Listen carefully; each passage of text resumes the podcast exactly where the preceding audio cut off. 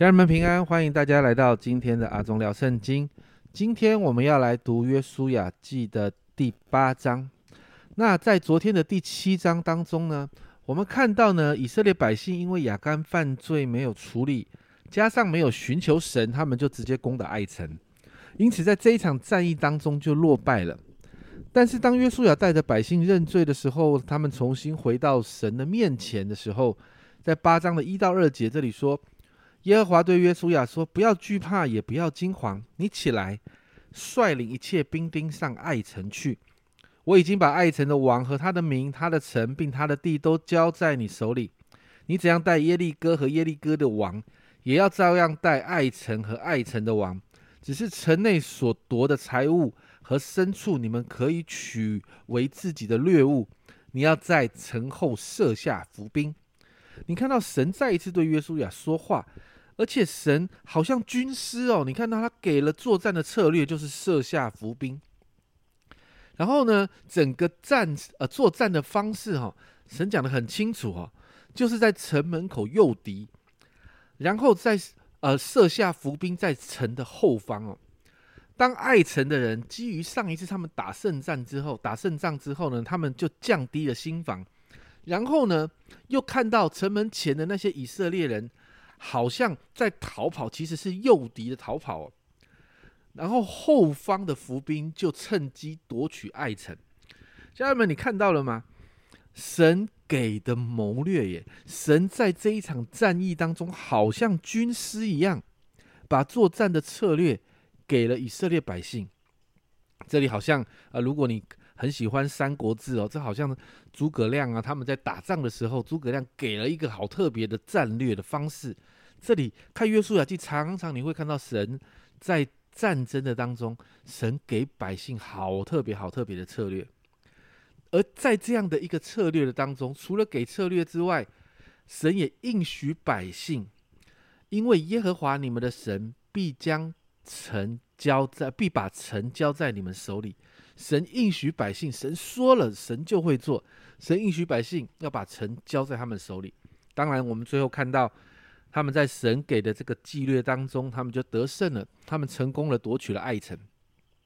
在这段经文的里面，百姓有了上一次失败的经历，他们就学会了完全顺服神。八章二十七节这里说：“读城中的牲畜和财物，以色列都以色列人都取为自己的掠物，是照耶和华所吩咐约书亚的话。”哇，你有没有看到他们开始按着神？吩咐约书亚的话，完全的顺服，完全的遵守，并且在这一章经文的最后一段，这一段经文，我觉得我非常的感动哦。在八章的三十到三十五节，这里说：那时约书亚在以巴路山上为耶和华以色列的神筑一座坛，是用没有动过的铁器和整石头筑的，照着耶和华仆人摩西所吩咐以色列人的话。正如摩西律法书上所写的，众人在这坛上献给耶和华奉献燔祭和平安祭。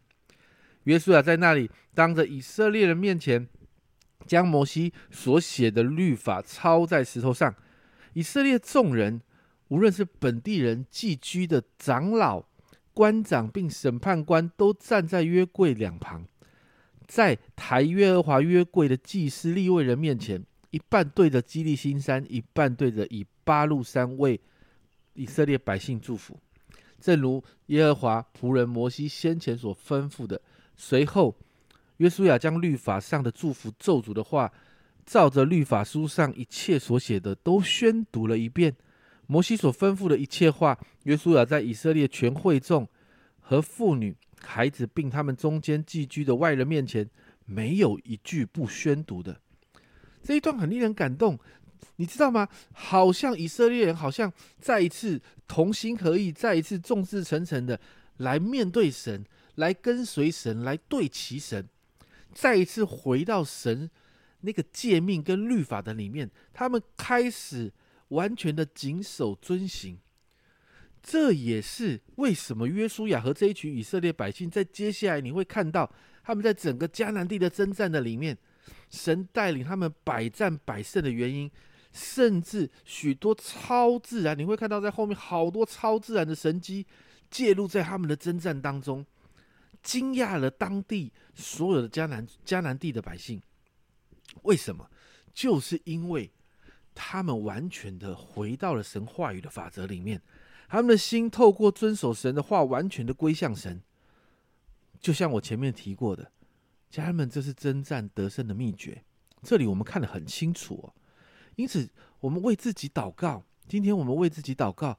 最后这一段经文给我们很大的提醒，特别在现在疫情升温的这一段时间，许多的人都在面对各方面的挑战。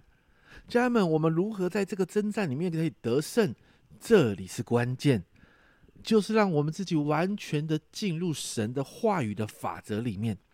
因此，今天早上特别为你自己祷告，让我们可以更深、更深的顺服神来祷告。家人们，这是关键。当我们进到神话语的法则，这一场征战我们就得胜了。不要忘记，神在圣经里面把怎么得胜的方式都告诉我们了。